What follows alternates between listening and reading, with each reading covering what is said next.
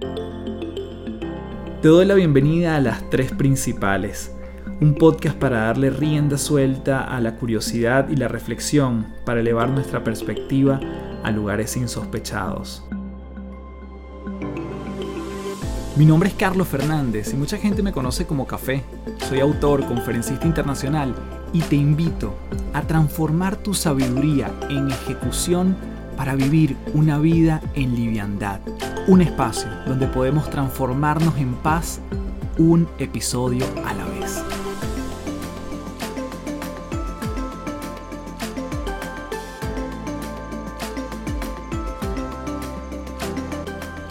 Hello, hello, nuevamente gracias por estar aquí, principaleros y principaleras. Mi nombre es Carlos Fernández, arroba Café del Éxito. Y como siempre, te doy la bienvenida en mayúscula a este podcast, Las Tres Principales. En esta oportunidad tuve el placer de conversar con la jugadora de póker más importante de habla hispana, como lo es Leo Margets. Y te preguntarás, bueno, ¿y se puede dedicar alguien al póker, a vivir del póker? Y efectivamente ella lo hace desde hace varios años. En mi caso supe de ella por su libro, el cual se llama Aprende a jugar bien tus cartas, un libro que es fantástico porque además asocia todo lo que tiene que ver con el riesgo, con las apuestas en la vida, pero obviamente desde su experiencia con el mundo del póker.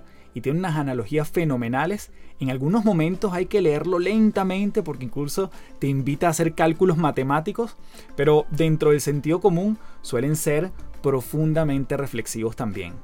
Así que ella nos invita en este episodio a calibrar bien nuestras oportunidades, a apostar, a revisar esa aversión al riesgo muchas veces en la toma de decisiones, así como algunos sesgos cognitivos en los cuales podemos caer como seres humanos y que al final repercute en cada una de las acciones que hacemos en nuestra vida personal y profesional.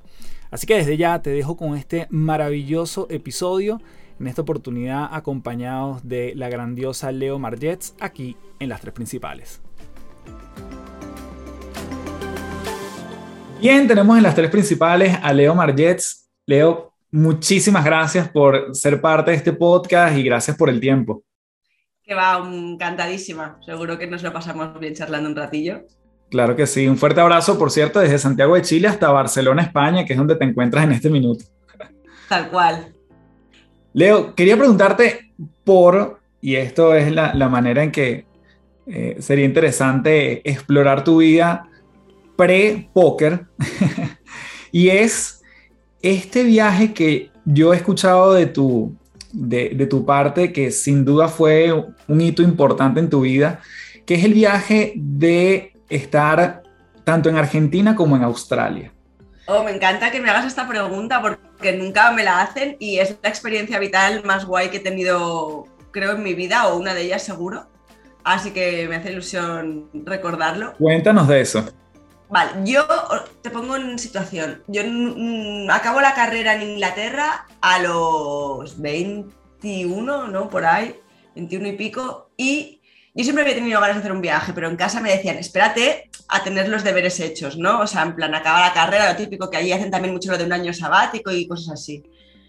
Eh, y como realmente no tenía vocación, yo estudié Business Studies, pero un poco en plan, yo me fui a Londres obligada, en plan, mi padre que estaba viviendo allí era como, bueno, aprovechas, tienes casa, vives allí, y no tenía realmente lo que te decía, no esa vocación, ese instinto de decir quiero hacer algo, fue un poco la carrera comodín. Por, te cuento esto porque salí de la carrera que no me estaba muriendo de ganas de empezar a trabajar y sentía que tenía que vivir mundo. Entonces decidí que me apetecía hacer el típico year off, pero de una forma no típica, que es irme sola, porque me apetecía vivir la experiencia un poco, no rollo místico, pero acabó siéndolo bastante, porque claro, te vas sola un año a dar vueltas por el mundo eh, pero la intención era simplemente descubrir, ¿no? Y creo, siempre había pensado que cuando vas solo te sales mucho, te, pones mucho más a prueba, ¿no? Que ir con, joder, cambia la vida totalmente, de ir con un amigo, una sola persona, ¿no? Eh, a ir solo. Y, y, ya te digo, quizás ahora estoy distorsionando y lo veo más como el viaje personal que fue en plan introspección, que creo, no estoy segura de, si en aquel momento ya me lo planteé como algo así, ¿sabes? Somos muy buenos engañándonos, ¿no? Y ahora que ya sé de lo que me sirvió, pensar que lo hice con esa intención, pero simplemente era curiosidad por conocer mundo, vivir una experiencia y me fui a Argentina cuatro meses. Viví, mm, claro, yo reservé todo por internet y no tenía mucho dinero, o sea, estaba pelada, no tenía nada de pasta. Y recuerdo que pensé, joder, tío, qué barato, pagué 50 euros ¿vale? Que era en el 2001 o 2, pero 50 euros por un mes de alojamiento. Y en Buenos Aires hace no sé cuántos, más de 20 años, em, eso era normal. Entonces acabé viviendo en un, bueno, en un barrio, los, los, los argentinos que me escuchen sabrán, era, no sé si ahora ha mejorado mucho el barrio, pero en aquel entonces era complicado, era cerca de Plaza Miserere, en 11. Reconozco que no esperaba encontrar eso pero supongo que una vez te vas, ¿no? Lo de volver, joder, o sea, el coste, de, el coste emocional de volver es, es más duro que el de vivirlo. Y me quedé por allí, la cosa es que no hacía nada, o sea, no estaba trabajando, estaba literalmente recorriéndome la ciudad cada día durante cuatro meses. Pasé yendo a parques, eh, conocí a gente, me, me, al cabo, a mitad de estancia más o menos me mudé a otro hostal porque claro, tampoco quería pedir dinero a mis padres para que me ayudasen a cumplir la aventura, no, no era el plan. Y, y sí que al final recuerdo que yo no tenía billete de vuelta, era un poco, bueno, mis padres me dijeron que ahí hoy les hago la ola, porque te digo que si yo fuera madre, no dejo que mi hija se vaya sola a dar vueltas por el mundo. Ellos me decían, para no sufrir, supongo, mándanos un mensaje cada dos días diciendo que estás viva. Y yo, vale, eso lo puedo cumplir, lo haré y así lo hice. Eh, a mitades, cuando llevaba cuatro meses, o bueno, quizás tres, me surgió la posibilidad de trabajar en el, en el Australian Open de tenis. Porque además tienes mucho vínculo con el tenis. Claro, la cosa es que yo no quería, bueno, voy mezclando hilos, ¿no? Pero al final llegaremos a algún lado. Me encantaba el mundo del tenis, pero no tenía muchas ganas de estar ahí o o sí, pero no era muy cómodo porque toda mi familia había estado muy involucrada, mi padre sobre todo desde a nivel directivo y tal de la Federación Internacional. Y la verdad que sentía, había trabajado puntualmente como freelance en algún torneo, evidentemente me había ayudado que mi padre fuera quien era, pero me daba como un poco de apuro eh, seguir mi carrera dentro del mundo del tenis porque de alguna manera siempre iba a ser la hija de alguien, ¿no? Y como sentir que tienes que demostrar el doble lo que vales eh, porque, porque, porque, claro, porque la gente va a asumir que estás allí por, pues porque tu padre ha tenido un puesto importante o lo que fuera. Y eso me generaba un poco de sentimientos encontrados porque, claro, me gustaba el mundo del tenis, pero ya te digo, era como, uff, ¿sabes? Demasiada historia detrás, como demasiada mochila que por supuesto me ayudó, ¿eh? pero me hace también sentir incómoda. Total, que el trabajo este de la Australian Open eh, no fue mi padre intentando por la espalda darme un trabajo para que saliera de Argentina, sino que había hecho en uno de mis trabajos previos en la Federación ah, Inglesa, en la LTA, ah, hice una amiga muy amiga que era australiana y me dijo, oye, que ¿por qué no vienes a Australia que te, sabes, te puedo conseguir un trabajo de Players Relations. Bueno, tienes que hacer la entrevista y tal, y si va bien, ¿sabes? Creo que serías perfecto para eso. Total, que dije, venga, pues, ¿sabes? También cambiar de aires un poco. Tampoco tenía un plan de hacer algo en concreto. Entonces, eh, sabía que tenía que estar allí en enero. El torneo empieza, mm, perdón, en diciembre. El torneo empieza en enero, pero bueno, la entrevista era un mes antes y tal. Y dije, bueno, este último mes que me queda por aquí, por, por Sudamérica, lo que voy a hacer es me voy a ir a Chile. Estuve en Santiago un mes también, bueno, un mes, tres semanas visitando, quedé con un amigo que había conocido en... Un, quedé con un chileno que había conocido en unas Olimpiadas de público, pero que él competía. Un, un chico que hacía esgrima. ¡Wow! Sí, sí, y ahí él me llevó a varias eh, ciudades de Chile, conocí un poco. Y luego ya rumbo a Australia a trabajar, que fue, me lo pasé mejor, porque creo que cuando tienes un poco ya, aunque trabajabas mucho, trabajaba horas y me gusta y tal, pero tenía como más un propósito. En Argentina me lo monté mal en el sentido de que debería haberme apuntado a hacer algo, ¿sabes? Debería haber hecho, además de vagabundear por la ciudad, ahora en perspectiva veo que hubiera estado bien eh, aunque fuera clases de algo, que de hecho lo que hice fue nada más llegar, vuelvo atrás a Argentina, precisamente en busca de, bueno, voy a buscar una actividad que no sea solo pasear, eh, me apunté para hacer de voluntaria en un albergue de, animales. Mi primera decepción fue el darme cuenta de que no lo podía soportar, porque mm, fui allí el primer día, pues imagínate, yo pensaba que, bueno, yo en aquel entonces que tenía pues eso, 20, 21 años, pensaba que iba a cuidar perritos y de... pero bueno, me decepcioné mucho de mí misma en ese momento de darme cuenta de que no estaba tan preparada como pensaba a tratar a perros con tumores, a animales que tenías que hacerle cura, animales que estaban totalmente moribundos. Y yo estuve una semana y volvía cada día llorando a casa destrozada y decidí mirar por mí en ese sentido y decir, estoy aquí no sé cuántos meses, pero a mí esto me está matando, o sea, me está... Y sé que no... O sea, que no, sé que era la realidad aquello, pero me dolía tanto que, que no, no, la verdad es que no aguanté, no aguanté aquello a la presión, estaba demasiado triste, ¿sabes? me afectaba mucho y me acuerdo perfectamente del día que dije, o sea, no, no voy a volver, ¿sabes? Porque al final estoy aquí con no sé cuántos meses y esto me estaba destrozando demasiado. Total, que nos, volvemos a Australia ya en enero. Eh, bueno, me da, paso la entrevista, me dan el trabajo y me pongo a trabajar de Players Relations, que era básicamente hacer como de intermediaria entre los jugadores y la prensa. Y, bien, o sea, Australia me encantó, también allí... Jugadores en este caso igual de, tenis. De tenis, de tenis. Yo ahí no sabía coger una carta.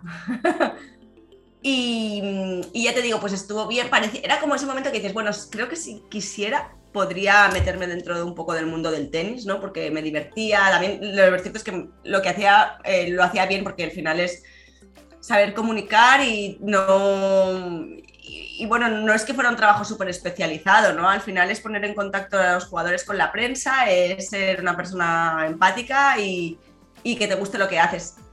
Mm, al cabo de nueve meses de toda la aventura vuelvo a España. Eh, voy a intentar trabajar, voy a, ver si me cogen en IMG, marketing deportivo, sponsoring y tal. No porque pues, con el pasado que tengo, en todo lo que he trabajado, aunque sea puntualmente en forma de tenis, creo que encajo. Empecé a trabajar en IMG y paralelamente eh, había conocido a un chico que, que jugaba póker y yo siempre digo, no, no es que me aficionase a todos sus hobbies, pero me ahorro la anécdota, bueno, igual no quieres que me la ahorre, la anécdota de cómo... No, pues cuéntalo porque es un clásico tuyo. Eh, volví de mm, Australia y un día, mm, y una que entonces me gustaba salir a correr, y un día saliendo a correr me, se me caen las llaves, total, un chico me dice, eh, están que las llaves, yo, eh, madre mía, ¿cómo está el chico? total, que hablamos unos minutos y resulta que entrenaba en el mismo club de tenis donde entrenaba yo, éramos vecinos, pero yo había estado muchos años fuera, me sacaba cinco años en ese, lo típico que cuando eres más pequeño, cinco años de diferencia son muchos y no te ves. Total, que decimos que quedaremos, bueno, ya nos veremos por allí, hacemos por quedar y nos vamos conociendo un poco y decimos, oye, eh, em, quedamos para cenar un día, venga, perfecto, ¿no? Yo emocionadísima, quedo para cenar ese día, está yendo súper, yo pensando qué bien, ¿no? Porque al final no es lo mismo que te guste a alguien a los ojos que luego ver que, que la cena va perfecto. Y cuando estamos acabando le digo, oye, ¿qué nos tomamos una por ahí? Y me dice, no, no, no voy, no voy a tomarme una copa contigo. y yo, joder, dice, no, no, es que tengo una, tengo una partida de póker, tengo una timba.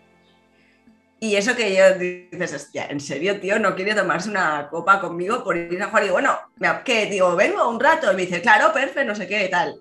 Fui allí. Eh, mi primer contacto histórico con el póker, porque yo hasta entonces pensaba que era, pues es un juego de cartas sin más.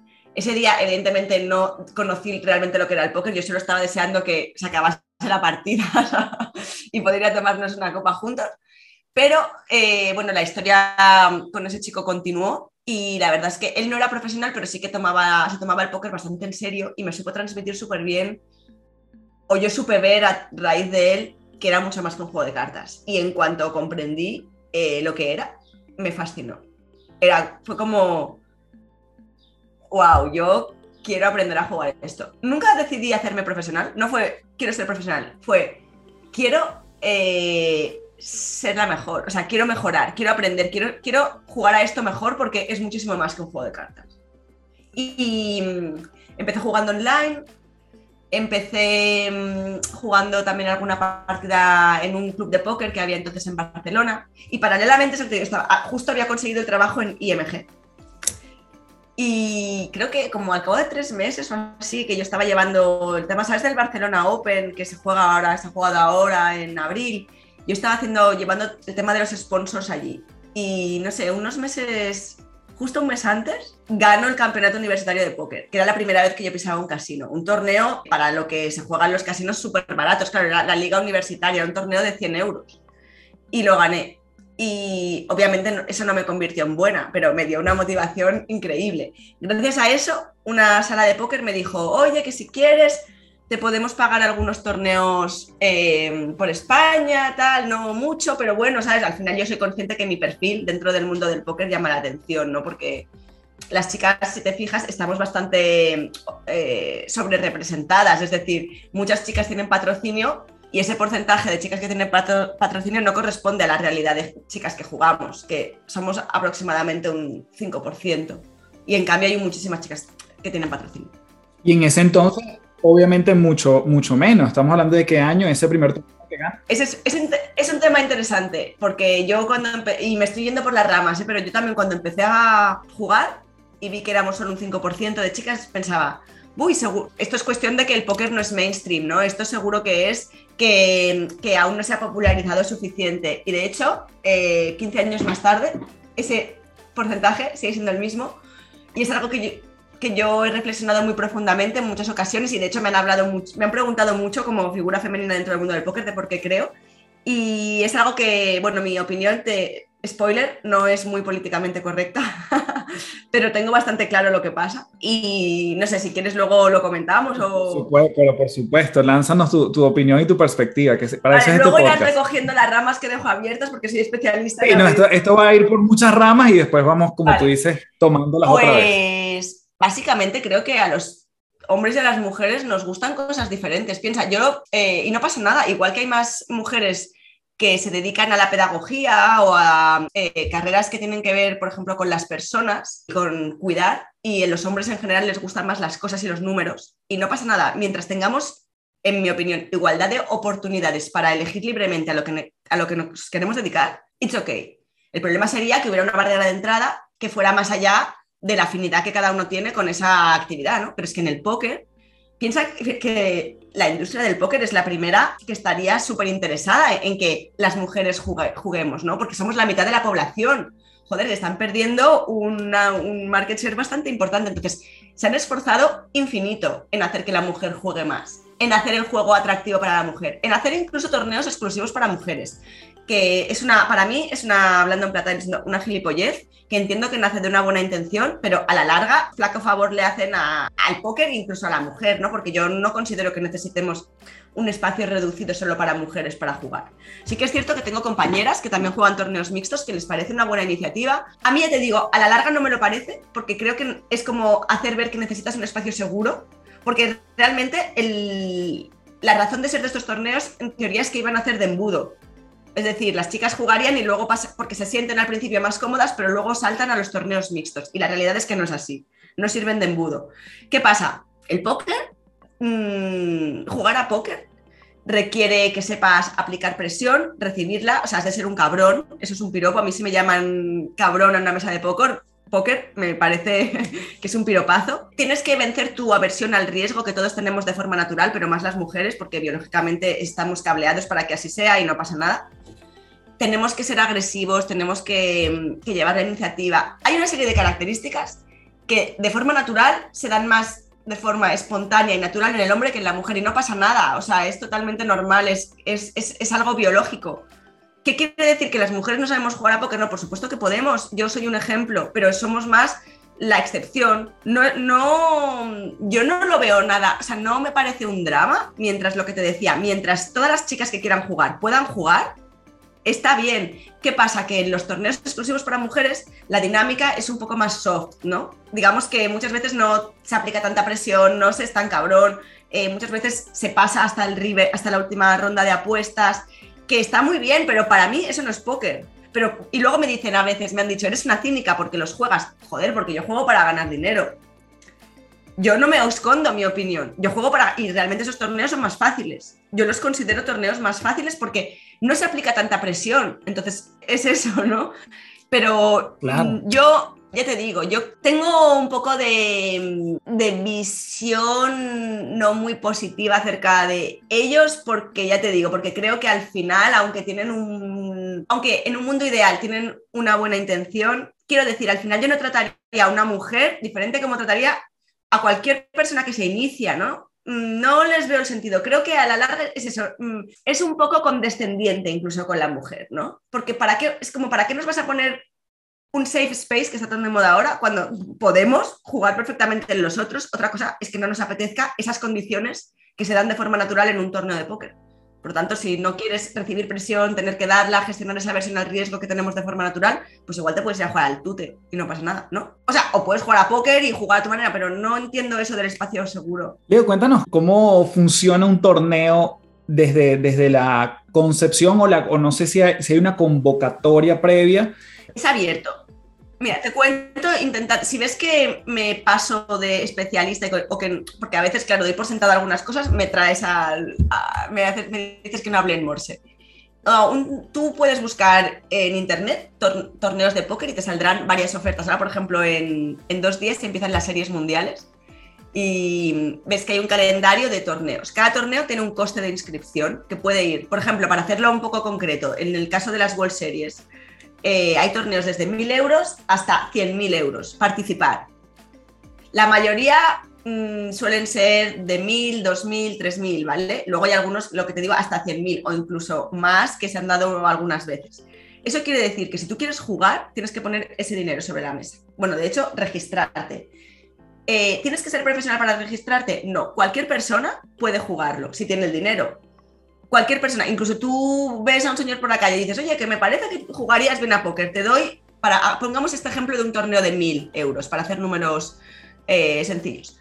Dices, te doy mil euros y juegas este torneo. cualquier persona que disponga de ese torneo puede ir al casino en cuestión y decir, quiero jugarlo. Pues bien, tú pagas los mil euros, mil dólares, y te dan fichas que no tiene valor monetario. Esas fichas ahora son eh, una herramienta para poner otra vez números fáciles, imagínate que somos mil jugadores. Mil jugadores que al final se han apuntado a este torneo de mil euros. Y les dan eh, una cantidad de fichas que puede ser, por ejemplo, 50.000 fichas, ¿vale? Esos jugadores van a estar jugando entre ellos de manera que algunos se van a ir eliminando. Cada vez que en una mesa, las mesas suelen ser de 8 jugadores, a medida que los jugadores se van eliminando, lo que van haciendo es romper mesas y hacer nuevas, ¿no? Para que más o menos siempre en la mesa haya ocho jugadores, 8, 7, 6.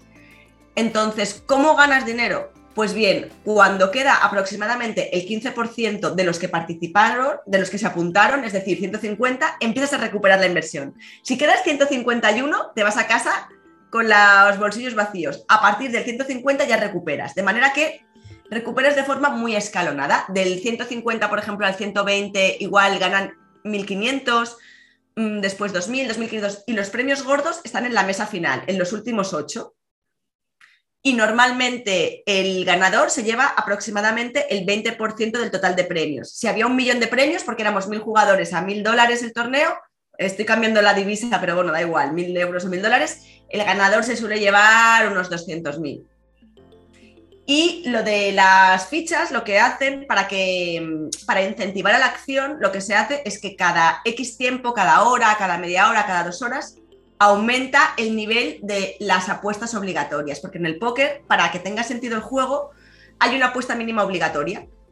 Porque si no, a una persona que va rotando tiene que pagar una apuesta mínima obligatoria, porque si no solo jugaríamos cuando tuviéramos buenas manos. Y eso hace que como esa apuesta mínima obligatoria cada X tiempo va aumentando, cada vez supone una parte más grande de tu pila de puntos y al final eso incentiva la acción. Y yo creo que más o menos se entiende, pero si queda algún hilillo... Perfecto, me queda súper claro. Y entonces, cuando, cuando tú estás en tu primer torneo, luego de este que ganaste, que fue la inscripción de 100, de 100 euros, este segundo ya fue en Las Vegas. Claro, yo empiezo a jugar por España con un presupuesto, ya te digo, muy pequeño, jugaba torneos de 500 dólares. A ver, sé que decir muy pequeño, 500 dólares o 1000 dólares puede parecer una barbaridad, pero lo cierto es que en el mundo del póker, y más en aquel entonces, no había torneos baratos. O sea, al final los torneos hay que distinguir bien, distinguir bien eh, lo que es la banca de póker que la de vida, ¿no? A mí 500 euros en la vida me parece mucho, pero reconozco que en el póker posiblemente es el, coste de inscripción más barato que jugaría, porque mm, al final la oferta a día de hoy ya es más amplia, pero ya te digo, en aquel entonces no había torneos de, menos de eso, de 500. Eh, me dedico a jugar algunos por España y mm, eh, estaba, mm, ya te digo, que me los pagaba una sala y paralelamente yo jugaba online. De repente me escribe el, country manager de la sala que en aquel entonces me estaba, me estaba patrocinando los torneos y me dicen, oye, que hay una. que hay la posibilidad de que vayas a Las Vegas, pero no a jugar a póker, sino a que hagan un reportaje eh, El País y cuatro sobre cómo es la vida en Las Vegas. Y, queremos que, que, vayas allí tú como a enseñarles y bueno, te pagaremos algún torneo pequeñito, ¿sabes? De 300 o lo que sea, que en Las Vegas sí que había oferta más barata. Y yo, venga, perfecto, total, que me fui a hacer ese reportaje con los dientes larguísimos porque estaban jugando las World Series y yo no iba a jugar. Total, que el reportaje tuvo bastante buena aceptación y de repente, yo, ah, perdón, yo, bueno, yo estuve en Las Vegas, volví, que las, uh, las World Series duran dos meses, yo fui al principio, ¿no? A grabar eso, un poco también hacer un reportaje con ellos de la ciudad y tal, y cómo era la vida en, en los casinos. Volví y nada, yo ya mi aventura en Las Vegas había terminado. Tenía allí amigos y tal, pero bueno, lo iba a seguir desde casa. Y me acuerdo que un día antes de que empezase el evento principal, eh, que hay, puedes jugar como dos días seguidos o tres, me escribe este, este señor, el que era muy colega, el country manager, y me dice, Margets, haz las maletas que te vas a jugar el main event. Y yo, tío, te lo juro que a día de hoy es eh, de los días más felices de mi vida, el que supe que iba a jugar el main. Para mí, o sea, era, o sea, Las Vegas era la meca, había estado allí pero no había podido jugar apenas, iba a poder jugar el evento principal del Campeonato del Mundo, o sea, era un sueño, era un sueño. Me acuerdo tanto, ¿sabes? Como, como el día de las que cayó las Torres Gemelas, que todos tenemos... Eh, eh, recuerdas pues yo ese día, tío, esa tarde, es que lo, lo veo como si fuera ayer. Y bueno, de locos, porque bueno, el reportaje había encajado bien, ellos veían que yo pues me lo había currado y como premio me permitieron eso. Y yo recuerdo decir, tío, la lío, la lío seguro.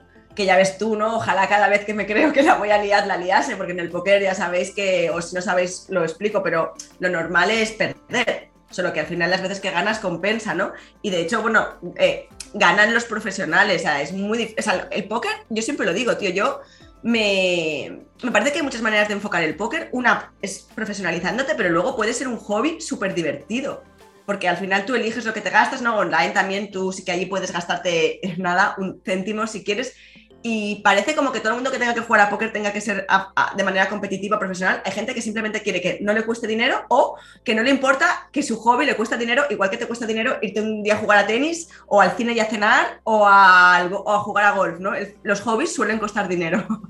Em, pero bueno, yo en aquel entonces ya estaba con una mentalidad de quiero intentar hacerlo mm, poco a poco porque me gustaba mucho. Pero ya te digo, aún no tenía clarísimo que me quisiera profesionalizar, ¿eh? Aún era me iba bien y ganaba, pero me lo estaba tomando con calma. Total, que voy a Las Vegas a jugar el main event y quedó, bueno, el main event es, un es, un torneo que cuesta 10.000 dólares, es el campeonato del mundo, jugaron 7.000 personas y yo quedé la 27.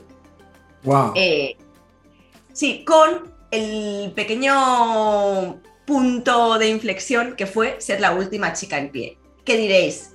Y porque hay un, una. ¿Por qué le dan un premio a la última chica en pie? Yo también lo pensé, pero bueno, me fue muy bien. Los americanos son así, porque a mí me dieron el título de campeona del mundo cuando en realidad no lo era, porque estaba jugando un torneo mixto. No es como si compito en una carrera y evidentemente si quedo la mejor chica quiero mi título porque mm, se nota mucho, ¿no? La condición física. En el póker realmente no. Pero bueno, hicieron incluso una ceremonia, me dieron una copa, tal. Yo siempre lo digo, no quiero ser cínica, yo soy consciente que ese mm, trofeo de campeona del mundo me cambió la vida, o sea, gracias a eso, mm, ¿sabes? Despegué de una forma muy brutal, ya no solo por el, el premio económico en aquel entonces que fue muy bestia para mí, sino evidentemente la atención mediática, que yo creo que todos nos beneficiábamos, yo, la industria, porque era un perfil diferente, ¿sabes? Era, un, era en aquel entonces aún la gente se pensaba que el póker era un juego de garito underground con mafiosos fumando un puro, tomando whisky con la rubia detrás. Y en el fondo yo sé y soy consciente que un perfil como el mío rompía un poco todo eso y por supuesto me, surgieron oportunidades a nivel de patrocinio. Que luego en las mesas nadie te regala nada, ¿eh? que no me estoy quitando mérito de lo que me lo he currado, pero quiero ser honesta conmigo misma y saber que ser chica me ha beneficiado a nivel patrocinio y visibilidad, por supuesto, es que no se puede negar. Y luego, bueno, saber jugar bien tus cartas en ese sentido, ¿no? De, decir, voy a aprovechar la oportunidad que me ha surgido. Yo fui a raíz de ese triunfo en el evento principal en el que quedé la 27, pero la última chica en pie, mucho bombo, mucha bola, renegoció mucho mejor contrato con la sala que me patrocinaba, por supuesto, que dije, bueno, el tren está pasando ahora. Mm. Eh, o lo coges o no. Y me subí y decidí ya ir a full y ya tomármelo súper en serio, estudiar mucho. O sea, ya en aquel día yo dije, eh, voy a maximizar la oportunidad, porque sí, si no, si no me lo ocurro, si no estudio como una bestia, si no me pongo las pilas a saco, pues esto va a ser efímero y si no, eh, que por mí no sea, ¿no? Y pues sí, metí sexta marcha, que se dice, y pues salió bien, o sea, al final salió bien porque 15 años después eh, aquí estamos. Antes de continuar, quiero comentarte que este episodio es presentado por Momentum, conocimiento en movimiento. Momentum es nuestro servicio donde vamos a las empresas, a las compañías e incorporamos de manera customizada, adaptada, el formato de podcast y audiolibros dentro de la estrategia de capacitación y entrenamiento de los equipos de trabajo. Así como normalmente trabajamos en formatos presenciales y online, hoy estamos llevando a los puestos de trabajo una de las tendencias con más crecimiento de los últimos tiempos, el audio. Si quieres que tu gente se forme a su ritmo, a sus tiempos y darles además un respiro para que se desconecten de la pantalla, puedes ingresar a www.cafedelexito.online y contactarme para darle rienda suelta a Momentum, conocimiento en movimiento. Leo, y te pregunto, porque además en tu libro tú hablas muy bien del tema de las decisiones, ¿no? ¿Cómo te ha ayudado el póker a tomar decisiones o cada vez mejores decisiones? Tienes además un curso que, que tiene que ver con sesgos cognitivos, que ya te voy a preguntar un poquito de eso.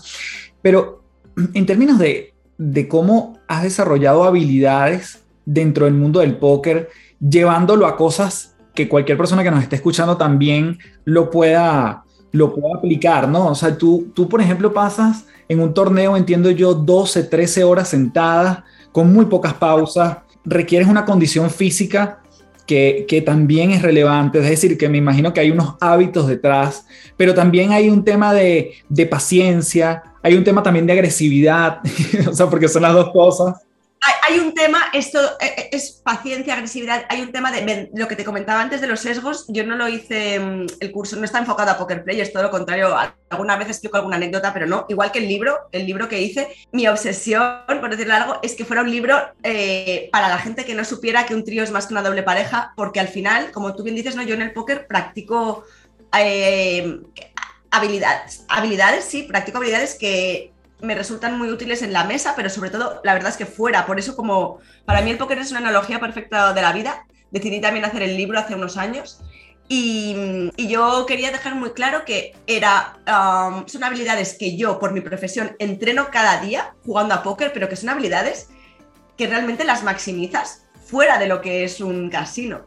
Porque eso que te digo, ¿no? El lograr vencer nuestra versión al riesgo, por supuesto, es muy importante en la mesa, pero en la vida también aceptar la incertidumbre, centrarnos e-, en el proceso y de alguna manera desapegarte, del resultado porque entiendes, yo con mi día a día jugando, es como muy palpable que al final hay varianza en todo. Sea que los humanos somos muy malos a la hora de mm, percibir el rol del azar ¿no? en, en el día a día, pero hay muchas cosas inciertas. Entonces tú si te centras en el poder de la decisión, es una liberación muy bestia porque tú tomas la decisión y la decisión es buena o mala independientemente de lo que pase.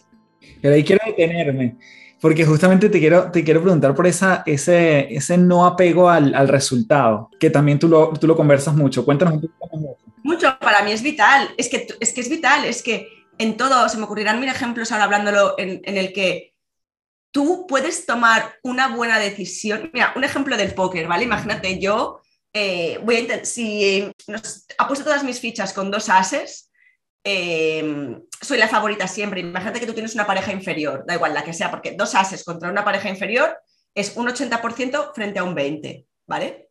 Eso va a hacer que yo voy a ganar el 80% de las veces. Una de cada cinco vas a ganar tú. Pero está bien jugado. ¿Qué pasa? Que si nos lo jugamos ahora y esa es una de cada cinco, mi cerebro va a ver, oh, he perdido, igual lo he hecho mal. No, no, pero está bien hecho. O sea, yo estoy imprimiendo dinero si tomo esa decisión. incluso, pero como hay varianza, puede ser también que ganes dos o tres veces seguidas tú con tu peor mano. En, el, en la vida pasa absolutamente igual. O sea, tú, por ejemplo, imagínate un ejemplo mm, tonto que se me ocurre. Tú cada día vas al trabajo en coche y tienes una ruta que es tu ruta preferida porque es la más rápida, que tardas 10 minutos, ¿vale? Y tienes una ruta alternativa que tardas media hora y que, bueno, mm, sabes que existe, pero no la coges porque casi nunca, porque prefieres llegar rápido. Total, tú por las mañanas siempre te pones la radio para enterarte del tráfico y tal. Como cada día, coge, todo normal, coges tu ruta mm, de 10 minutos, la ruta A.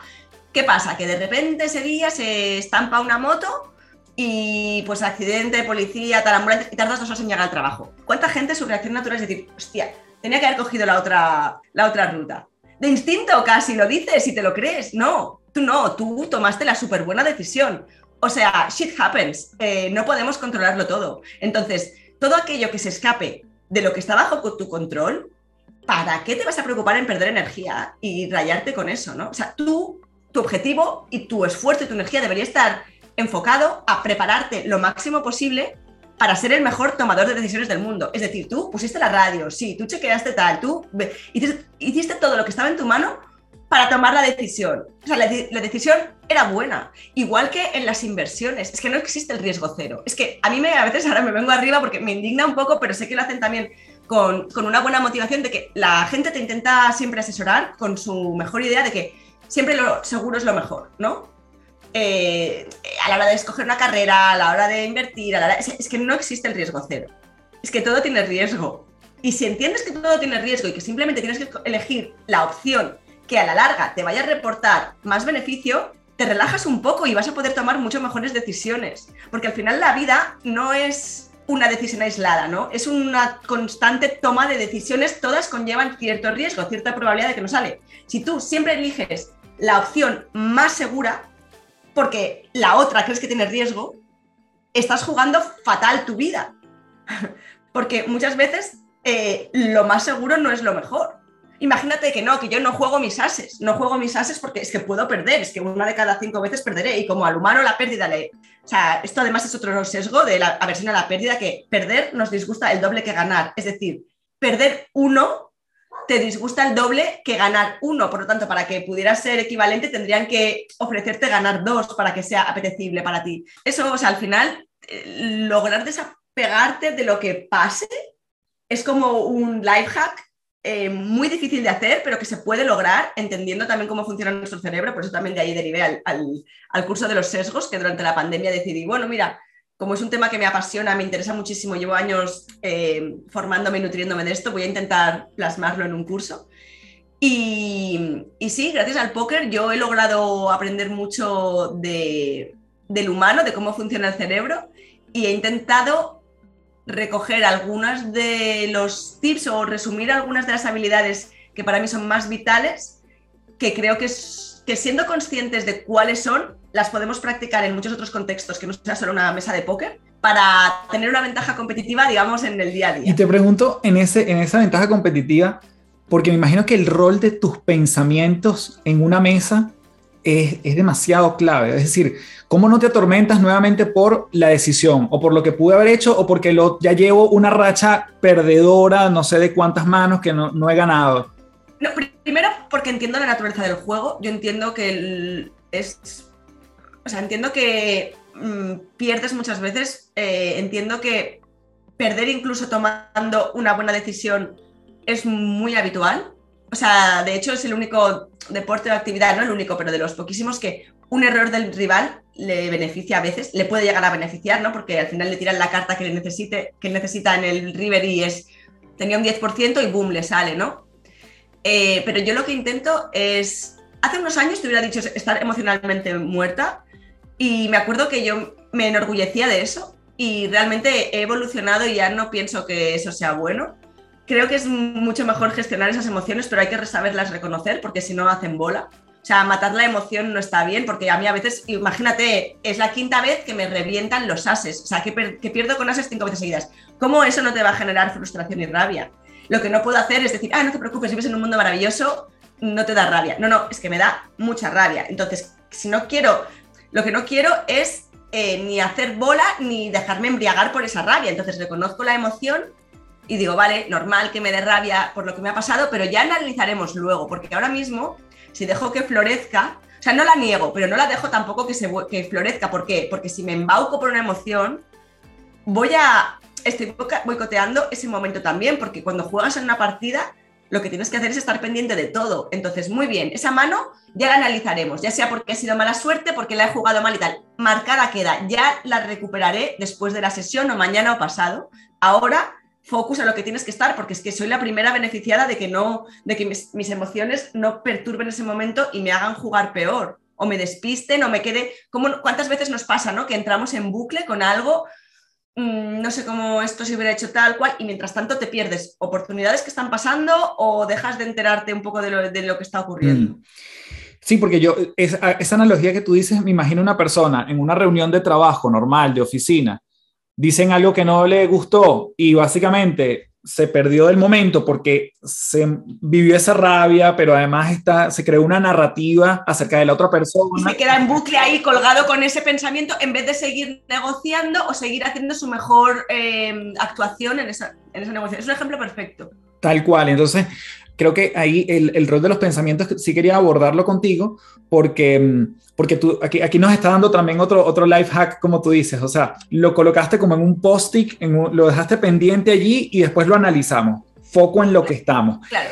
Eso te permite vivir como muy en el presente, porque además es un término que tú mencionas mucho en tu libro, que es el mindfulness también, o la presencia plena, que también siento que te ha ayudado, ¿no? Sí, de eso el póker me ha ayudado y los animales también me han ayudado porque si les, yo vivir con perros te enseña de manera brutal que lo único importante es el presente y que ellos no tienen ni estrés, pues pueden llegar a ser, pero si lo tienen es por nuestra culpa, o sea, por nuestra responsabilidad, pero que ellos viven en el momento. Y el póker también, porque has de estar en el momento uh, eh, 100%. No era muy fan de la mindfulness, o sea, también es como algunos términos que al final de sobreusarlos y sobre recomendarlos eh, acaban generando un poco de rechazo. A mí me pasó con, con, el tema de la mindfulness, pero sí que es cierto que vivir el presente es, eh, es, está bien. O sea, evidentemente es algo muy difícil a día de hoy, ¿no? Con tantas distracciones y con tantas tendencias que tenemos a dar vueltas a las cosas.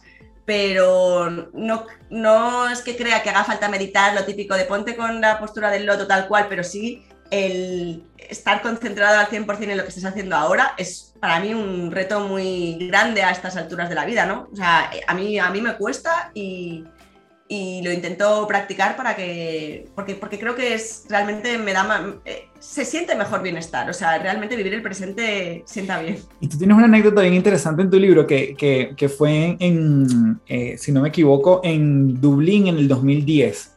Ah, el correo. Y tú decides, bueno, voy a revisar mi celular. ¿Qué pasó? Mira, estoy en una mesa final, en un torneo en Dublín. Mesa final es ya los últimos ocho, lo que os decía antes, ¿no? Donde está la pasta, donde tienes que estar, si cabe, aún más concentrado. Y yo estaba en un descanso del torneo, de estos que cada dos horas tenemos como 10 o 15 minutos para ir al baño, lo que sea. Luego tú te puedes levantar siempre que quieras ¿eh? de la mesa, pero te seguirán pasando las ciegas, o sea, pierdes fichas. Total, que yo en un descanso eh, abrí el correo y vi un email terrible de, ¿sabes? Drama, problemas familiares, tal. Y sabes la sensación de decir, Buah, la que yo tampoco hubiera podido hacer nada, que de hecho mis padres me habían mandado un email para no llamarme, para no porque sabrían que me quitarían el foco y que yo tampoco tenía nada que pudiera, no había nada que yo pudiera hacer. Y sí, es a modo de anécdota, pero es un ejemplo muy gráfico. Yo perdí la cabeza. O sea, al final también tuve una mala encontrada. Nunca sabrás, ¿no? Si fue por eso o no. Pero yo sí que sentí que se me fue la cabeza 100%. Y desde entonces no, no abro correo. O sea, incluso al final del día, si tengo que mirarlo, lo miro porque puedo estar jugando durante una semana y tampoco voy a estar desconectada del mundo y tengo cosas que mirar, algún correo. Pero durante las 13 horas que estoy jugando, no miro es que no te aporta nada, tampoco vas a poder hacer nada porque estás committed con ese torneo, solo mm, puede ser, solo puede ir a mal, o sea, no tiene ningún sentido. No lo miro nunca, nunca. Y a veces es más, es que lo típico que ahora también otra historia que me he puesto que me gusta mucho es yo no recibo ni de WhatsApp ni de email, no me entran las notificaciones, solo me entran a las 2 de la tarde y a las 8 de la tarde. Con lo cual, a veces, si yo lo miro, obviamente están ahí, pero si yo no lo miro, nunca me aparece en la pantalla vacía nada.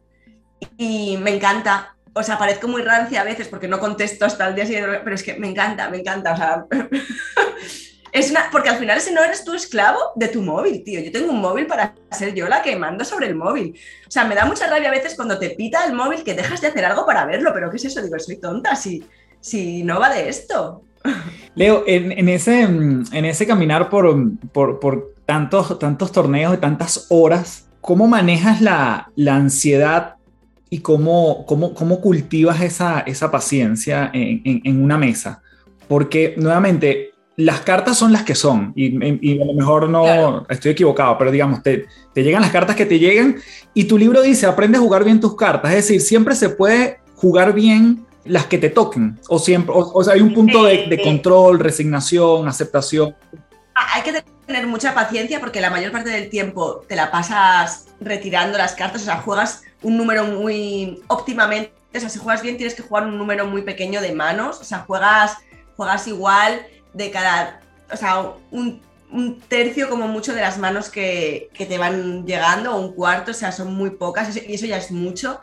Eh, entonces, sabes lo que hay, sabes que vas a estar eh, retirándote la mayoría parte del tiempo y no jugando.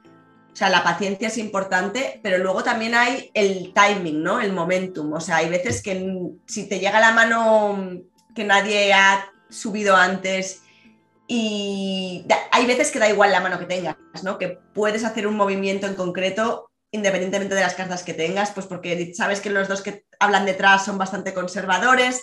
Realmente puedes abrir a ciegas casi. O sea, yo conozco gente que ha jugado torneos sin mirar las cartas, porque igual, por ejemplo, cuando se acerca el momento de entrar en premios, la gente tiene que ser súper conservadora, excepto el que cubre a todos en la mesa. Entonces ahí es que abres el 100%, juegas, pasas de jugar una de cada cinco a, jugar el 100%.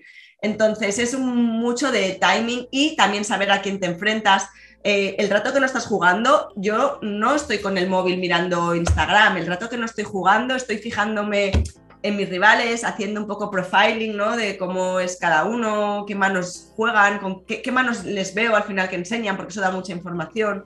Entonces, sí, tú puedes pensar que el póker es un coñazo, que no juegas casi nada y por eso te pones a jugar peores manos, pero también puedes dedicar ese tiempo que no estás jugando manos a ganar ventaja sobre la mesa fijándote en detalles y tomando un poco de apuntes mentales, bueno, o físicos si quieres, sobre la gente. De hecho, eso me llama la atención porque también como un, ejemplo clásico del póker es, esta persona que, tiene lentes oscuros, quizás una, una gorra, trata de no, no, mostrar prácticamente ninguna emoción, pero yo he visto, al menos en tus fotos, en lo que tú publicas, que no, es, no eres tan cerrada en ese aspecto, eh, pero también te escucho en lo que hacen los otros. ¿Cuánta información estamos dando y recibiendo en ese, en ese espacio? Yo empecé disfrazada de esquimal, oso polar también, porque primero porque te protege un poco, ¿no? Todo ese, digo disfraz, un poco riéndome, pero pues te sientes como menos intimidado de miradas y tal cuando empiezas. Por eso que mucha gente cuando empieza sí que yo creo que es eh, tiran más ¿no? de pañuelo, gorra, tal. Yo luego también, cuando estaba en una mano, eh, no porque fuera de farol o porque llevara buenas, pero cuando estaba en una mano y el bote era gordo, había mucho juego, se me ponía este huequecillo de aquí, de debajo de la nuez, como loco. Y dices, bueno, si se te ponía así, aunque fueras de farol o de valor, ya, pero yo me lo quería tapar porque me hacía como ser muy consciente de que estaba nerviosa, entonces me lo tapé. Mm, tema gafas, eh, también lo usaba más para poder observar sin que los otros se sintieran observados. No tanto para que no me miraran a mí, sino para, claro, tú cuando llevas gafas, si miras a alguien, ese alguien no se da cuenta de que está siendo escaneado. Pero luego con el tiempo, obviamente la práctica y sentirme cada vez más cómoda, de hecho, en menos de un año, ya me daba, estaba más cómoda, obviamente, sin toda esa parafernalia. Y luego al final que me sentía cómoda mirando a la gente que vieran que les miraba. Al final, no sé si era una excusa, al final. Mm, igual me autoengañaba, igual me creo que le incomoda que le mire, pero igual es a mí a la que me incomoda que me vean observando. Y como ya estaba súper a gusto, me fui quitando prendas y ahora juego así a pelo. Eh, y yo, si por mí fuera, tendríamos que jugar así todos porque creo que es más puro, pero bueno, evidentemente, si hay gente que le beneficia eh, y se puede usar, ¿por qué no? Yo ya te digo, ahora es que creo incluso que gano ventaja mm, pudiendo mirar fijamente, que intimida más sin mirar, que alguien te mire sin que le notes el más mínimo Mm, resquicio de incomodidad de que te está mirando, ¿sabes? Que sacas aún más información así. Claro. Leo, eh, obviamente en este, en este, en este mundo el, tema del dinero, tú lo has mencionado muchas veces, es muy relevante y, es, y bueno, al final es una manera de vivir. Hay información pública por todas partes, pero quizás, y a mí me generaba mucha curiosidad en su momento, ¿cuánto es lo, lo que alguien se puede, no, no solo alguien se puede ganar, pero cuánto te has ganado tú en un torneo de póker así puntual? Que, que, tú digas, mira, este ha sido mi mejor, mi mejor día o mi mejor torneo? Mi mejor premio en un único torneo ha sido este verano pasado que gané el brazalete y gané, sí, que el brazalete, ah, bueno, lo explico porque la gente no tiene por qué saberlo. En las series mundiales, eh, ya os digo, hay como 50 eventos durante dos meses. Cada evento corona a un campeón del mundo. Obviamente el más importante es el del evento principal, pero luego hay todos los demás torneos, y os digo, los que había pues de 1000, de 2000, de tal, dan también un brazalete. Pues yo en el evento que cerraba las World Series, que era de 2000 o 2000 dólares creo, gané este verano y ya me había que y en ese mismo evento dos años atrás había quedado segunda o sea locura y jugaron dos mil y pico personas. Y claro encima después de haber quedado segunda hace en el 2018 de hecho en el, en el del 2018 jugaron muchas menos personas pero en este 2000 y gané y ahí fueron 376.000 que por dices por tres días de trabajo no está para nada mal. Pero ya sabes cómo va. El tema del dinero y el póker es que la información pública en realidad es muy engañosa, porque tú puedes ver, eh, yo ese mismo verano, pues invertí 60.000, ¿sabes?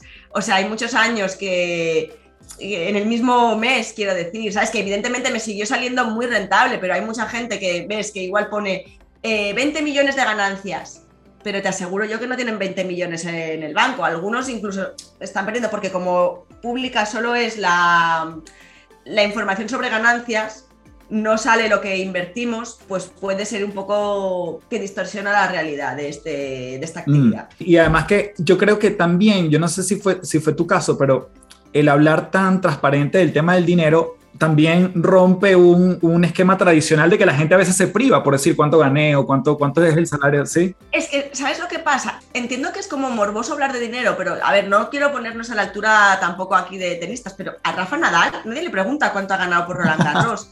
sobre todo me refiero que esto es una competición, la modalidad de torneos, luego están las partidas por dinero, eh, el cash, ¿no? Pero un torneo es que es muy parecido a un torneo de tenis y todo el mundo habla de dinero y no de triunfos. O sea, es mucho más común valorar a un jugador por sus ganancias que por sus triunfos. Y, evidentemente está correlacionado, ¿no? Pero creo que ayudaría también sobre todo a la aceptación social un poco más hablar más de logros que tanto de, dinero. Ah, yo antes estas cosas me indignaban más y ahora ya es como que digo, mira, si la gente da igual, que haga lo que quiera, si lo que les gusta hablar de dinero, también como con el tema de si es un juego o no de habilidad, antes era como, como muy vehemente queriéndolo defender. Yo tengo tan claro o sea, no hay ninguna otra historia de puro azar donde los mejores estén año tras año tras año y aguanten, ¿no? Pero tampoco me hierve la sangre ya, incluso pienso mejor si la gente cree que es un juego de azar y que yo soy una suertuda que he llegado aquí por X. Eh, a mí me, realmente casi prefiero que piensen eso y que se pongan a jugar conmigo. No tengo ese ego ya de, eh, ¿sabes? Ese ego de que no, no, no, no, que esto es pura habilidad y si yo no fuera muy buena no podría, es que me da igual, no quiero, o sea, me da igual. Qué bueno porque además también habla un poco del, del, desprendimiento de lo que otros dicen de nosotros, ¿no? Nuevamente aplica para cualquier ámbito. Claro, total. Sabes que a mí me, y que hemos mezclado también, eh, has hablado en varias oportunidades del tenis. Uno ve el tenis, pudiese verlo desde lejos como un elemento, un deporte en solitario, ¿no? Pero uno sabe también que hay equipos detrás, un entrenador, etcétera. En el caso del póker, ¿Cómo es ese, ese equipo versus estar en solitario? ¿Cómo, explícanos un poquito ese. Eh, es vital, es vital porque al final el póker es, un, es una actividad que cuando ya compites, ¿no? Hablamos, entiendo, del tenis a nivel competitivo y del póker a nivel competitivo, no a nivel amateur, hobby. Pues claro, dedicas muchísimas horas, porque para extraer son muchas horas, porque una cosa es lo que estás en el torneo, pero luego, igual que un tenista, ¿no? El entrenamiento, o sea, entrenas, entrenas jugando online, practicando online, que además es donde más volumen puedes tener, entrenas estudiando. Tú, no tú, en un tú puedes aprender un poco fijándote en cómo juegan los demás, pero bueno, a día de hoy también hay softwares de inteligencia artificial que te ayudan a medir el valor de tus decisiones. Que eso, imagínate qué brutal sería que existiera en la vida, ¿no? Tú, lo que te decía, uy, tengo una mano, imagínate, jugando un torneo, tengo una mano, no estoy segura de si la he jugado perfecto o no. Me la apunto, la anoto y unos días más tarde tranquilamente la reviso. la reviso, que, que, hay un software que te puede ayudar a, saber si la decisión que tomaste es la que más te va a generar a largo plazo. Entonces, eso es tiempo fuera de las mesas. ¿Qué pasa? Que tú puedes hacer eso solo, pero sentir, o sea, tener un grupo de estudio con quien compartes ya no solo manos, puntos de vista, que por supuesto al final en un póker, el software de inteligencia artificial al final te puede decir misa, pero nadie va a jugar perfecto como él. Entonces, al final también ver puntos de vista de otros jugadores, entender cómo está jugando la población comparado con ese software. Que ya te digo, ¿no? Si todos fuéramos softwares, la solución del software sería la idónea, pero luego hay que, hay que moldearlo a cómo reacciona un humano en realidad. Y luego también explica, incluso compartir emociones de cómo te sientes, eh, yo noté mucho de cuando mi grupo de amigos eh, dejaron de jugar, fue como un poco de repente un poco desubicada, ¿no? De decir, hostia, eh, influye mucho, incluso, incluso ya también compitiendo cuando vas a un torneo, tener como tu grupo con quien estar en los descansos, con quien compartir, ya te digo, ya no solo detalles técnicos, sino también a nivel emocional. De manera que yo, por ejemplo, cuando en el 2017 firmé por Winamax, es una sala de póker, claro, al final estaba en un equipo, pero al principio no eran mis amigos elegidos, ¿no? Estaba entrando con una gente que no conocía, pero tuve la grandísima suerte de que ha sido la hostia, o sea, ha sido, eh, ya te digo, además de, mm, de todo lo bueno que puede tener tener un patrocinio, el haber coincidido con gente tan brutal que se han convertido súper amigos, con quien hemos hecho un poco, sin ponerme tampoco muy intensa, ¿no? Pero ha sido muy familia de poder eh, viajar, o viajar juntos, tomarnos los breaks juntos. Encima, pues Winamax, yo creo que cuando montó el equipo, ¿no? A la gente que nos han ido fichando, yo creo que ellos ya, les, obviamente, eh, un requisito imprescindible es que seas muy buen jugador de póker, pero buscan algo más a nivel humano y yo he conocido a gente brutal y me llevo genial con todos y ha hecho un poco esa sensación de estar en un pack, ¿no? que al final somos animales sociales, como los lobos, los perros y todos, y te sientes mejor, aunque compitas a nivel individual, sentirte en grupo. Y eso que cuando me siento en una mesa con alguien de mis amigos, yo voy a muerte. Bueno, un poco lo, que, tú, lo que tú has hablado de, despersonalizar un poco, ¿no? La, la, sesión, no te lo tomas personal. Claro, eh, eh, evidentemente, si yo qué sé, me pongo, para ponerme un ejemplo difícil a mí, imagínate que mi amigo está en muy mala racha y le está yendo mal y está que le falta pasta y justo estoy nada más, reconozco y lo confieso, me va a costar putearle, o sea, me va a costar farolearle. Pero como no suele pasar, porque si no, si le está yendo mal de pasta, lo primero que le diría es no juegues este torneo, o sea, juégate solo un torneo que te puedas permitir. entonces, en el momento en que alguien se sienta en la mesa, ha de estar dispuesto a perderlo todo, todo lo que ha apostado. Entonces, es ir a muerte, porque es que yo también esperaría que lo hicieran al revés. O sea, no. Es que es más, a mí un amigo me farolea y le digo, chapó, como bueno, cualquier persona que me farolee o me gane una mano bien jugada, me parece súper, estamos ahí para eso. Mm. Y ahorita mencionaste algo interesante, el efecto psicológico. Supongamos que entras en un torneo por 10.000 pero llegas en un momento y tienes 50 mil en tus manos y por una u otra razón lo perdiste. 50 mil fichas, dices, 50 no, no, supongamos que tienes 10 mil dólares con los que entraste y llegaste a un momento en que vas ganando. Ah, vale, y ya tienes garantizado, y ya quedáis pocos y ya tienes garantizado. Tienes 50 mil en tu mesa, es lo que entiendo, ¿no? Te puedes tener 50 mil el equivalente en fichas. no tú hasta que no te... Perdón, igual antes no me expliqué bien, porque tú cuando te elimina, imagínate que ya el momento que empiezas a, recuperar la inversión, cuando tú empiezas a recuperar la inversión, tú no cobras hasta que te eliminan. Y mi pregunta va, supongamos que ya vas en ese, ya recuperaste inversión, ya vas con, ya más o menos tienes un estimado de cuánto, cuánto te puedes ganar. Bueno, tienes un estimado de, lo, no es de cuánto puedes ganar, sabes que tienes X dinero garantizado. Porque tú ves, por ejemplo, del 100 al 90 ganan 10.000, del 90 al 80, 30. Imagínate que quedáis 20 jugadores y sabes que tú, si te eliminan ahora, como mínimo te dan 50.000. Pero si llegas más arriba, te puedes ganar, yo qué sé, 300.000. Ya, o sea que no existe el escenario que yo tenga estos 50.000, pero que me fui sin nada si lo perdí todo. No, siempre hay un escalón. Sí, siempre hay un momento, el momento más escalón, digamos, es de cero a algo. Imagínate que el torneo, si el torneo costaba 10.000, hay un, y el ejemplo de antes con un torneo de, 10.000, pues si cobráis 100 personas, el 99 se irá con cero y el 100 ya seguramente se irá con 15.000. Ya, entiendo. Entonces, pero hasta, imagínate tú eh, que quedáis 50 y tú te queda una ficha todo puede pasar aún, porque tú puedes doblarte y de repente acabar ganando. Lo que pasa, lo bueno es que sabes que lo peor que te puede pasar, una vez entras en premios, tu mindset siempre es, esto es lo que ya tengo garantizado como mínimo.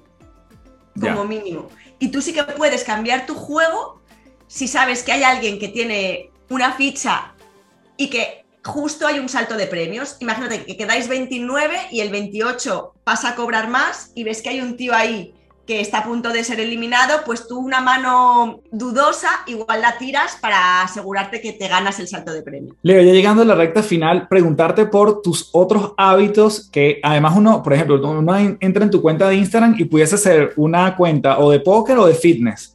Porque o, de, o, de, o de cuidadora de perros y gatos. O de cuidadora de, perros y gatos. Entonces, ¿cuáles son esos otros hábitos que te permiten despejarte del póker que al final entiendo que también pueden servir como una fuente de energía? Total, total. Eh, a ver, a mí me encanta entrenar. O sea, yo he hecho deporte toda la vida. Empecé con el tenis, eh, fui la oveja negra de la familia porque todo se les ha dado súper bien y a mí fatal, de verdad, eh, o sea, no, o sea, se me daba fatal. Igual también había un poco de bloqueo mental ahí con el tema de expectativas que pudieran tener y tal, pero es que no, joder, con lo que me gustaba el deporte y por el tenis, yo lo reconozco, no he corrido por una bola de tenis en mi vida, por eso digo lo del bloqueo, no me ha salido correr. Y luego, mm, bueno, durante una época preparaba maratones y tal, ahora no me divierte nada eso, como no me da de comer el deporte, al final hago lo que me apetece en cada momento, pero ahora sí que estoy haciendo más crossfit y entrenamiento funcional y es que yo para ser yo tengo que hacer deporte, tengo que entrenar, o sea, tengo que moverme. De hecho, yo descanso dentro, de, o sea, no es que tenga una programación muy, me entreno lo que me apetece yo, pero me esfuerzo a descansar algunos días porque así lo tomo como, o sea, he entendido que es necesario para luego rendir mejor y que el cuerpo, además, es que entrenar es, descansar es parte del entreno y te recuperas descansando, pero por si por mí fuera, a nivel de tarro, me apetece entrenar siempre, porque es como, no sé, tío, me siento muy bien, evidentemente hay una cosa también química, ¿no? Endorfinas, tal, luego te sientes bien, te sientes con más energía, no entreno mucho rato, es más casi el hacerlo, ¿no? Que me, me resetea el cerebro para, muy bien, ahora ya puedes empezar el día. Intento siempre hacerlo por la mañana, pero mm, si no he entrenado, mm, igual por la tarde también me apetece. Y sí que tengo una rutina muy... Nail, nailed it, sea, bastante perfeccionada de cara a mis torneos, que es me levanto, entreno, poco, justo como para quedarte con ganas de más, porque si me paso, bueno, luego me pasa la factura en las mesas y al final como tú dijiste, son muchas horas y me, permite pensar mejor. O sea, hasta, yo también te digo que me funciona muy bien el placebo, ¿eh? pero en esto de verdad que me lo noto y cualquier persona que entrene más o menos lo sabe, lo bien que sienta, sobre todo cuando ya lo has integrado en tu vida, ¿no? Que a mí la gente me dice, ¿cómo puedes encontrar el tiempo de entrenar cada día? digo, es que es al revés, o sea, yo estructuro mi vida en, o sea, lo inamovible es entrenar. O sea, si a mí me dices, tengamos una reunión a las 11, digo, te digo, oye, no, 11 y media, mm, porque no me va a dar, sin que suene repelente. ¿Vale? Porque también me da mucha rabia la gente que parece que si yo puedo, tú puedes y tal, que al final también yo he tenido suerte de ser una tía que se lo pasa bien entrenando, porque pasártelo bien es la mitad, hace que sea mucho más fácil y que no me cuesta mucho, o sea, soy muy propositiva, que es como mi mayor virtud y defecto a la vez, porque una vez me propongo algo como que me cuesta desviarme del plan, si yo he dicho que entreno, yo entreno. Y eso es fuerza de voluntad, pero esa fuerza de voluntad también es genética la gente nace con una fuerza de voluntad y otra. Entonces, por eso digo que no quiero una repelente ni flower power, pero todo el mundo tiene 10 minutos al día o tiempo para hacer cinco flexiones y cinco sentadillas y cada día meterle cinco más. Y al final es, es un poco tener claro que te sienta bien, ¿no? Y yo, no, yo ya te digo, nunca se sabe, me sienta bien porque me gusta, me gusta porque me sienta bien, o es un poco todo. Leo, para cerrar, me gusta preguntarte cuáles serían tus tres principales, ya que este podcast se llama así. Tres cosas con las que podemos seguir explorando, creciendo, evolucionando de todas las cosas que hemos conversado. Tres tips o tres elementos, recursos que para ti sean relevantes. Pues no lo hemos tocado, no lo hemos tocado, pero es un tema que me parece vital, la curiosidad. Creo que, y la curiosidad yo creo que puede parecer que sea genética, pero yo creo que se puede cultivar también. Creo que cuanto más indagas Em, cuanto más profundizas en algo, más interesante es. Igual estoy sesgada porque yo será así, ¿sabes? Pero a mí eh, creo que la curiosidad es una de las características que más que tengo yo, que más contenta estoy de tener, porque creo que me ha hecho en parte eso llegar a donde estoy. Em, y ya más concretamente de cosas que hemos hablado, yo diría lo de vencer nuestra, nuestra versión al riesgo y sé que es muy concreta, pero creo que es la que más boicotea nuestro día a día a la hora de tomar decisiones. Y luego el que el foco y el esfuerzo sea en prepararte para tomar buenas decisiones. Punto. Luego te desentiendes. O sea, te la que, que te dé igual el resultado. Tu foco y tu esfuerzo y tu energía la diriges en prepararte, ¿sabes? Pues en cultivarte, en aprender, en, en, tener seguridad en ti mismo, porque cuanto más aprendes, más seguridad tendrás en las decisiones que tomas y mejor las tomarás. Y una vez las has tomado, con la información que dispones en ese momento, te desentiendes, que al final la vida como el póker es un juego de información imperfecta.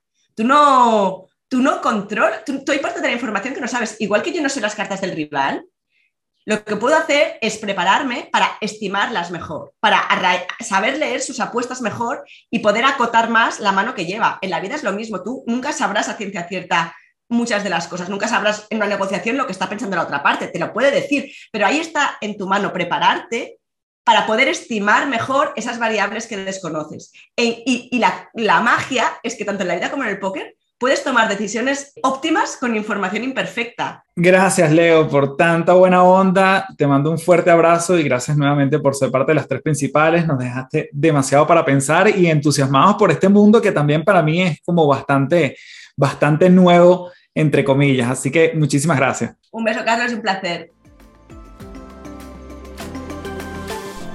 Bien, gracias por llegar hasta aquí, a este punto de la entrevista. Como siempre, puedes dejarme tu review en Apple Podcast, tu valoración en Spotify, que la aprecio un montón, y dejarnos tus comentarios tanto a Leo y a mí por Instagram. El handle de ella es arroba leo underscore marjets. Igualmente te estoy dejando en la descripción del episodio todas sus coordenadas, así como el mío, arroba café del éxito, para que nos comentes qué fue lo que más te quedó de este episodio. Gracias por estar aquí nuevamente en una edición de las tres principales y como siempre me despido diciéndote, transfórmate en paz. Muchísimas gracias. Chao, chao.